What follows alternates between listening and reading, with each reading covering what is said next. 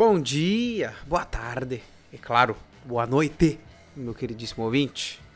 Seja muito bem-vindo a mais um episódio do melhor programa do mundo. Hoje, como eu tinha falado lá naquele programa da virada para você, nós vamos fazer uma apanhada aí sobre as três últimas obras da Marvel no ano de 2022 que faltou a gente agregar elas aqui. E nós vamos falar aqui um pouquinho, um apanhadinho dentro ali de, dos próximos 30 minutos sobre essas três. Se você ainda não seguiu o programa, já digo então, vá lá, siga, compartilhe com seus amigos, para que mais pessoas escutem esse programa aqui, tá certo? Eu conto muito com vocês, isso aqui tudo depende de vocês também, né? Não adianta só eu ficar publicando aqui, mas aí é um trabalho em conjunto que nós temos que ter aqui, uns para com os outros, tá certo? E lá embaixo tem a perguntinha mágica no final do programa, você vai lá e responde, né? Nunca dá para esquecer disso.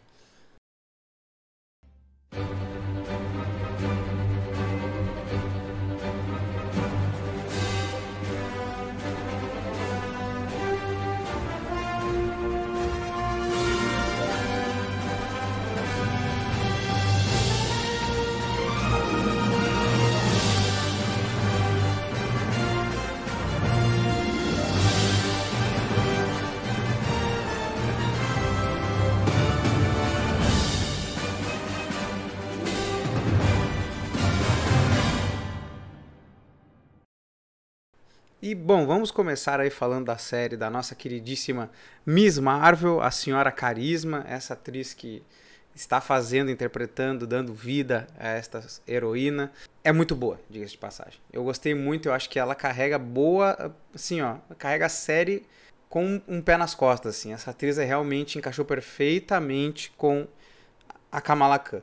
Mas então, basicamente, essa série vai deixar o solo pronto aí para o filme que vai vir esse ano, que é o The Marvels, onde vai a nossa queridíssima Kamala vai se juntar a Carol Danvers e vai se juntar a Monica Rambeau, e aí nós teremos o The Marvels. E assim, basicamente, gente, essa é uma série ao melhor estilo Malhação. O pessoal brasileiro aqui sabe fazer o link perfeito, o que, o, o que significa, o que é cada coisa, né? Mas é uma comédia romântica, assim, mais ou menos, com aquela pitada de juventude, uma energia, assim, de rapidez assim inacreditável. Acho que conforme a mente do jovem, né? Aquele fogo, que é aquela pessoa que está sempre as coisas acontecendo a um milhão de quilômetros por hora, né? Eu acho que isso eles, eles, trouxeram bem, na verdade. Que mal termina uma coisa, ali já acontece outra, já acontece outra, já acontece outra. E eu acho isso que funcionou bem. Funcionou bem aqui na, nessa temporada de Miss Marvel. E a, a coisa que gritou aos olhos de todos aqui, na verdade, né? E que ressaltou uma coisa que já surge aí nessa comunidade faz muito tempo, é que a Marvel não gosta da ideia de inumanos. a gente pôde ver no filme do Doutor Estranho que eles não gostam muito, né? Dado o jeito que o Raio Negro morreu naquele filme. Mas nessa série, a Miss Marvel não é uma inumana. Ela é uma das principais, se não a inumana, assim, que a Marvel mais utiliza nos HQs. Mas aqui para o MCU, ela não é uma inumana. Os poderes dela ali funcionam através de um bracelete que vem a gerações dentro da família da Kamala, na verdade, e acaba que ela, ela acaba usando esse bracelete no, no, decorrer da série. E isso vai levar a uma das coisas mais insanas. Que eu vou rodar o áudio, correndo o risco de tomar flag, essas coisas tudo aí, mas é porque é muito foda, tá? Primeiro o áudio, depois eu falo. Ok. Kamala, tem alguma coisa diferente nos seus genes? Tipo, uma mutação. É isso mesmo. Ao invés de Kamala Khan ser uma inumana, ela é propriamente dita do universo 616, a primeira mutante que nós vemos no MCU. E diga-se passagem, eu falo isso aqui bem pertinho do microfone. Isso eu achei muito legal.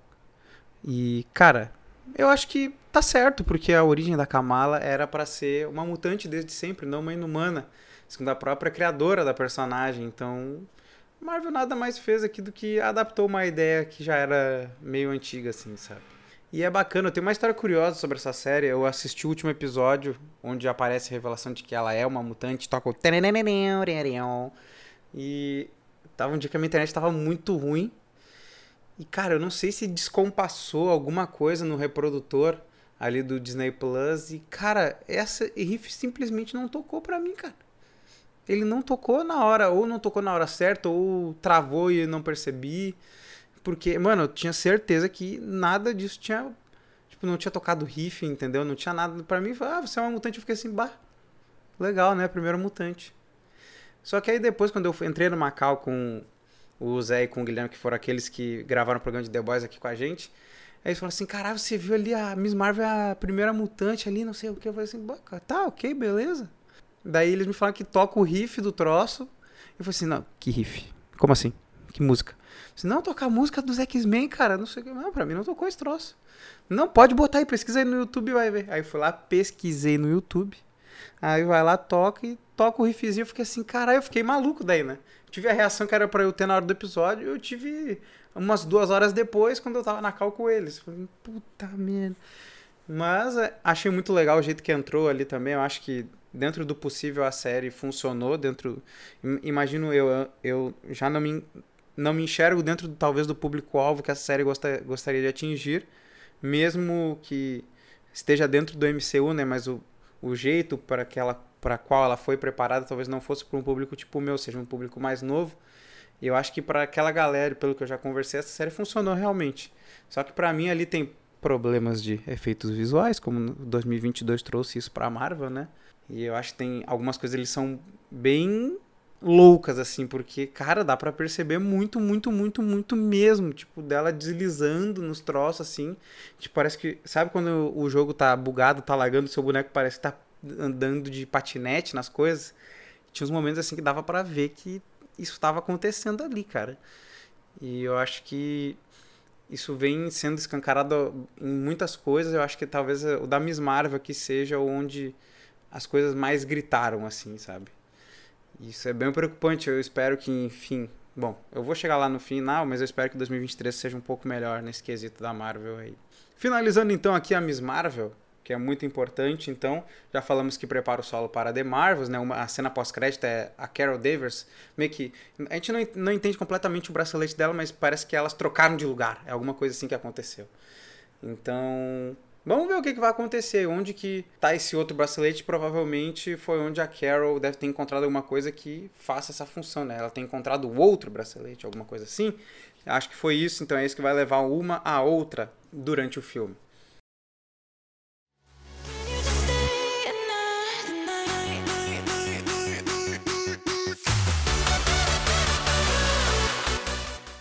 Bom, então vamos falar agora um pouco sobre a nossa querida Jennifer Walters, ou como conhecemos ela ali agora na série, a She-Hulk. Essa aí para mim já digo para vocês de cara assim que é uma das séries mais diferentes que a Marvel já fez. Isso não é ruim, cara. Isso para mim foi é o grande ponto da série, ela ser diferente, ela ser de comédia, ali ter os dramas da Jennifer, ter coisa em volta de ansiedade, essas coisas assim. Então é a Marvel encontrando coisas que estão em alta realmente na sociedade. E tem episódios que aparecem hates, tipo, de pessoas que aconteceram mesmo, comentários de internet que aconteceram sobre a She-Hulk eles trouxeram para dentro da série, cara. Então eu acho que essa aí foi uma série dessa, dessa advogada de heróis aí que foi a série onde a Marvel mais identificou coisas que aconteçam na realidade e trouxe para dentro de uma obra de fantasia, cara. Isso inclui até em dramas da própria personagem, cara, com ela sendo ser uma Hulk ou não, isso atrapalhando o jeito dela de ser. Tipo, a She-Hulk é como se fosse uma segunda personalidade da Jennifer, só que na verdade ela não é só ali a aparência de ser uma Hulk, que faz com que ela seja, entre muitas aspas aqui, descolada. Aí quando ela vira Jennifer de volta, ela não tem esse mesmo alcance que a, a She-Hulk tem. Então é um drama que ela vive dentro dessa série e isso é muito bom de ver, isso é muito legal tem muita coisa sobre lidarmos com nossos seres do nosso interior, né? Nosso mundo interior ali, que a gente vê até com o próprio Abominável, e tem o Wong no meio da série. Esses jo joguinhos que eles fizeram é, realmente funcionou muito bem dentro dessa série, cara. Essa é uma série que a gente dá a GG pra Marvel. Isso foi um bom, foi muito bom mesmo essa série. Essa série foi gostosinha de assistir. Mas, novamente, aqui a gente tem que falar de CGI, né? É meio estranho. Essa série começou estranho.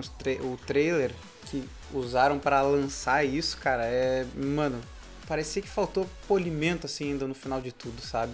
a, pra própria Jennifer Walters, assim, cara, realmente é, vai chovendo molhado aqui, porque eu já falei isso provavelmente no filme do Thor, a gente já levantou essa, essa ideia por aqui, né, nesse, no 2022, que já foi a público, isso, essas coisas que aconteceram, né? Apesar de tudo, né, eu sempre tenho aquela minha balança, a história tá boa, mas a CGI não tá tão boa, mas então eu acabo relevando, a história tá legal, funcionou bem, funcionou bem, então GG para Marvel mesmo assim, eu dou esse voto de confiança. Aqui a gente tem três pontinhos importantes para falar da série da She-Hulk, que uma delas é a aparição do Demolidor do Charlie Cox, que é ele aí reeditando seu papel depois de Homem-Aranha sem caminho para casa, sem volta para casa. E, cara, eu achei bem é diferente ver o, esse Matt Murdock da Disney, na verdade, que da Netflix era aquela carga sombria, aquela coisa, aquele drama, medo dele se ferrar a qualquer momento. E ali a gente vê ele numa versão muito mais despojada, né? Tanto que ele e a Jennifer eles se envolvem em um determinado momento da série ali. Eu confesso que eu achei um pouco estranho, né? Mas é porque estamos acostumados a ver aquele Matt Murdock da Netflix, mas esse aqui, a princípio, vai por um caminho um pouco diferente, né? Pode ser que até na série dele que vai sair, na série da Echo, ele volte a ser esse cara mais, esse personagem mais turrão, mas é bom ver que ele tem uma outra vertente também, que o Matt Murdock ele se diverte um pouco também, né? Então é importante a gente ver isso também dele. Agora, outro detalhe importante aqui que nós temos que citar é: será que a she conheceu o One Above All do MCU? Será que aquele Kevin seria o One Above All do MCU? Isso é uma pergunta que eu deixo aí para vocês, porque no fim é uma personagem que ela quebra a quarta parede, né? Que é aquela quando ela fala com a câmera, indicando que ela está falando com a gente aqui que está assistindo, né? Isso é uma, um traço dela que vem das HQs e foi muito bem trazido pela Marvel também, pela Disney. E é uma das melhores coisas, né? Ela e o Deadpool, no fim, são personagens aí que onde esse recurso foi muito bem utilizado em HQs e é muito bem utilizado com eles em telonas também, telinhas no caso da Show, que é série, né? E aí, por causa dessa quebra de quarta parede, que é uma cena lá, na, lá no final da série mesmo, que ela fala assim: Não, não, mas o que, que essa coisa chutada tá acontecendo aqui? Não, não, calma, calma, calma. Aí ela parou a cena, ela literalmente vai para a tela do Disney Plus e, tipo, ela sai na tela do Disney Plus e ela consegue chegar na mesa de criação da série, cara. Tipo, fala, fala com os roteiristas da série, cara. E ela acaba falando com esse Kevin, que eu imaginei que, vamos botar o Kevin Feige no troço, vai aparecer o cara de boné aqui. Mas no fim era uma máquina de uma máquina com um boné ali e era uma uni... como se fosse um exo do Destiny, né? Ele tem as iniciais, é, como se fossem iniciais de alguma coisa escrito Kevin ali. Aí no fim ali rolou o papo ali dos X-Men e tudo mais. Ela pro, propriamente falou do, a palavra X-Men, que todos queremos X-Men, daí ela dá uma piscadinha pra câmera. Então, assim, tem coisas ali que foram. É, foi um, apesar de tudo, se é ou não o One Above All do MCU, foi uma cena legal de se ver mesmo assim. Ela quebrou ali literalmente toda.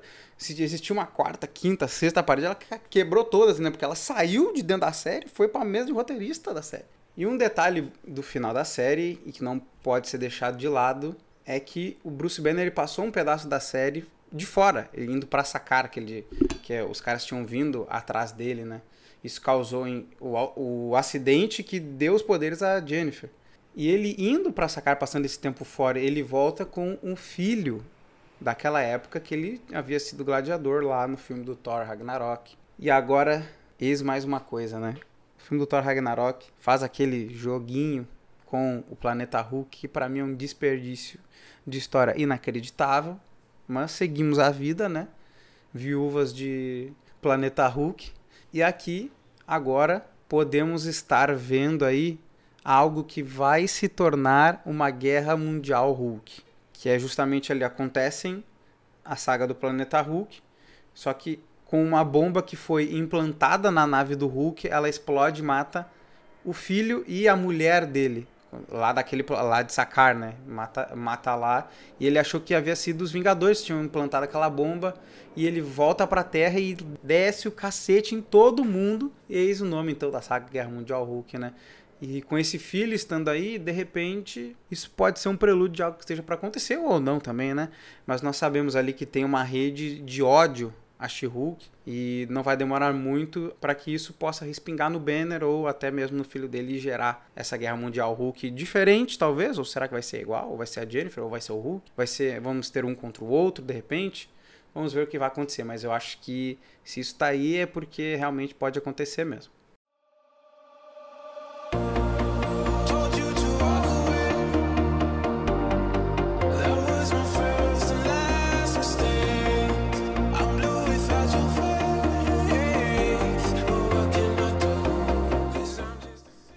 Vamos falar agora de Pantera Negra Wakanda para sempre.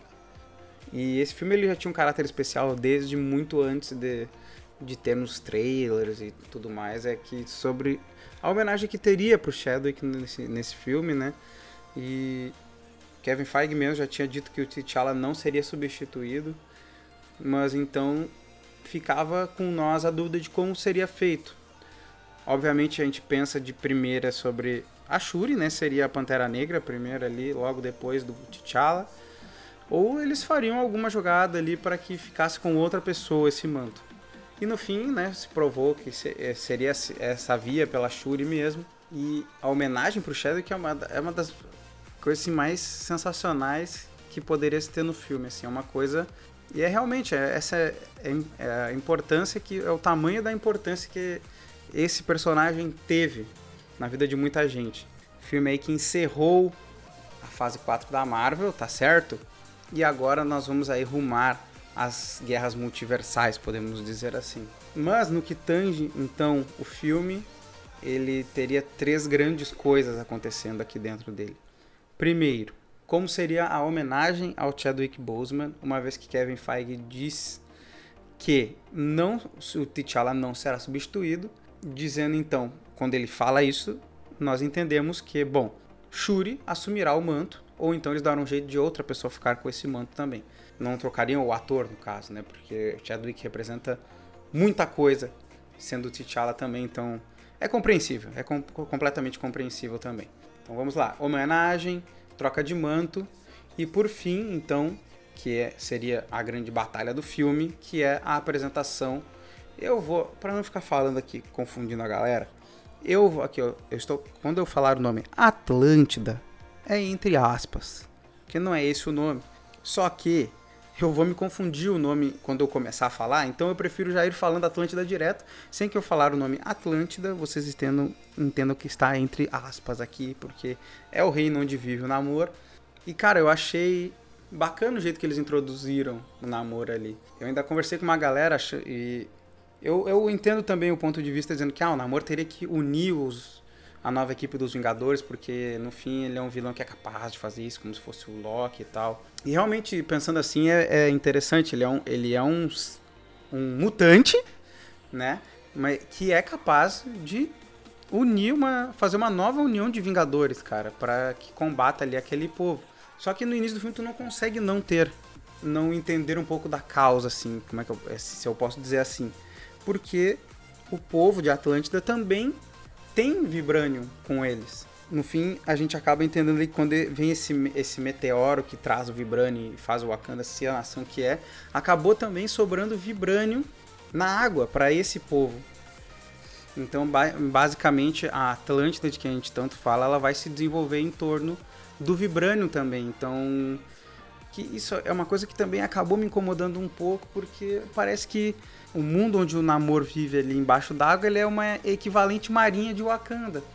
Porque no fim eles têm o lance daquela erva que faz eles mudarem mudarem de cor e ter que ir para a água. E o Namor no fim ele não tem a, a, a cor daqueles Atlantes porque ele é um mestiço, então ele já nasceu meio a meio, né? Só que isso me, aquilo me incomodou um pouco que eles não são equivalentes, cara. Cada povo de, tem a sua identidade, eu sei disso. Eles não, so, não eram para ser como se fossem equivalências, assim, sabe? Ah, mas nós temos o Vibranium aqui, mas nós temos as coisas debaixo da água, nós temos os nossos próprios itens aqui, o jeito de lidar com as coisas. O Wakanda tem as suas. Assim, na verdade, até quando a Shuri interage bastante com o Namor, parece ali que seria é uma é, realmente eles são tão equivalentes que bastaria só os dois se juntarem ali, seriam nações poderosas, enfim. E um detalhe bacana do jeito que eles deram o nome do namoro, na verdade, né? Que é El Ninho Sin Namor. Aí ficou só o pum, namoro, ele pegou só o namoro para ele. Eu achei bem legal porque todo, nós já sabíamos, né, que ele teria essa vertente latina, o personagem, né? Então, em uma das abordagens que depois que o povo do namoro é expulso e vai para por ser diferente, né, depois de ingerir a, as ervas ali e tudo mais, eles são expulsos da terra Basicamente, eles vão para a água. Quando eles voltam, eles veem que a galera que ficou, eles estavam sendo escravizados e tudo mais. Daí eles atacam ali e, e gera uma batalha. E daí causa-se toda uma destruição e tal. E daí uma das pessoas que estava ali fala que ele era El Ninho Sin Namoro e tal. Daí conta a história que aí ele adaptou só um pedaço dessa frase virou o nome dele de namoro ali. Assim, cara, isso eu achei muito foda, cara. Isso é uma, de uma inteligência absurda, um negócio desse. E não é de se, não é de se duvidar, né, do Ryan Coogler, que ele é muito bom mesmo. Então, foi bem aí, embora tenha meus contrapontos, né? Eu já apresentei um contraponto aqui sobre as, as serem nações equivalentes, só que uma está embaixo da água, outra está em cima da terra, né? Mas nisso eles foram bem. Tem muitas coisas que eles foram bem, mas tem coisas ali que a gente pode pontuar. Durante a troca de manto, então, por a Shuri ter esse contato com o Namor, ela conseguiu recriar a erva coração, porque, querendo ou não, é outra coisa, né? Que elas são tão equivalentes que eles têm uma, uma erva coração marinha, basicamente, e teria a erva coração de Wakanda. Isso aí, eu sempre trago aqui essas pontuações para que o, o ouvinte também possa tirar suas próprias conclusões aí, tá? Enfim, dentro dessa troca de manto, então a Shuri conseguiu reproduzir em impressão 3D essa erva coração, graças ao, ao DNA que ela conseguiu lá com o Namor, né, um pedaço de DNA que, ele, que ela conseguiu. Só que quando ela faz o processo da erva coração lá de receber, daí ela, em vez dela ver os, os ancestrais dela, ela acabou vendo o Killmonger, o retorno de Michael B. Jordan. E quando ele apareceu, eu fiquei pensando, nossa, mas por que, que ela tá vendo e não tá vendo o, o, o T'Challa, ou não tá vendo a mãe, de repente? E depois tu começa a realizar assim, porque no fim, a Shuri, ela tava só que, se enganando dos motivos com que ela estava querendo aquilo. Ela, no fim, queria queria salvar o irmão inicialmente, só que depois a mãe acaba morrendo num dos ataques do namoro e no fim ela acaba fazendo isso porque ela quer vingança, ela está fazendo isso com o coração completamente fechado de ódio, que era uma das coisas que o Killmonger tinha por causa do que aconteceu com o pai dele. E ela acabou vendo o Killmonger porque ele, ela fez o processo da erva coração com aquilo. Então, se o processo da erva coração vai para um coração que está completamente fechado, tipo, a coisas de ódio, a coisa de vingança, cego pela vingança, ela enxergou uma pessoa que também tinha isso. Eles trocam uma ideia ali, é um papo, papo bem impactante. Só que aí durante a treta, começar a se desenrolar a treta final, a Shuri ela encontra, ela pôde ver a mãe dela. Ou seja, ela já estava percebendo que, cara, não é para ser igual ao namoro, não é para fazer igual ao que o namoro faz. E vendo, vendo ali com a minha família, foi a gente chegou a conversar assim, bom, é, o lance da história não é, com, não é para ser como o Killmonger, não é para ser fazer igual ao que o Namor fez, de se vingar, então é para que a gente seja melhor que aquilo que nos causou mal. E quando a Shuri a, finalmente assimilou isso, ela pôde enxergar a mãe dela lá com os ancestrais, lá naquele reino da com a Bast e tudo mais, né, que nem o Chadwick, Chadwick não, o T'Challa viu quando ele recebeu a erva coração. E isso é uma grande, para mim, é a grande mensagem do filme. Isso ficou bem claro e muito bem trabalhado ali. Dentro do roteiro do Ryan Coogler e tudo mais. E claro, nesse meio, nesse meio de acontecimentos, nós temos a Coração de Ferro, que vai ter a sua própria série. E, cara, eu achei bem legal a participação dela, tá? Eu acho que, no fim, ela acaba sendo um elemento ali que tá jogado dentro do filme. Queria que ela tivesse melhor trabalhada, talvez, tá? Tem as referências dela martelando, tipo Tony Stark ali e tal, porque ela vai ser a Coração de Ferro, né?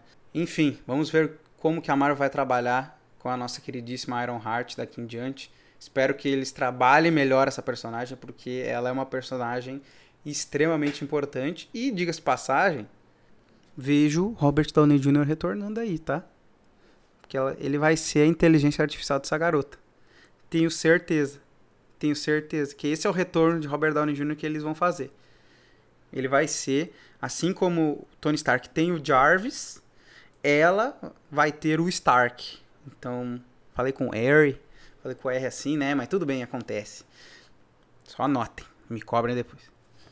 E no final do filme nós vemos ali então que o tempo que a Nakia passou fora de Wakanda, na verdade, ela estava cuidando de um filho dela e do T'Challa. E a gente vê ali uma homenagem ainda final, né? Que a Shuri vai encontrar a Nakia no Haiti.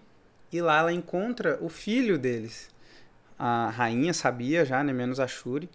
E ali a gente vê que o nome da, daquele, daquele filho se chama T'Challa também, uma homenagem aí final de toda a equipe de produção do Pantera Negra para esse grande ator que deu vida a um dos personagens mais importantes da Marvel.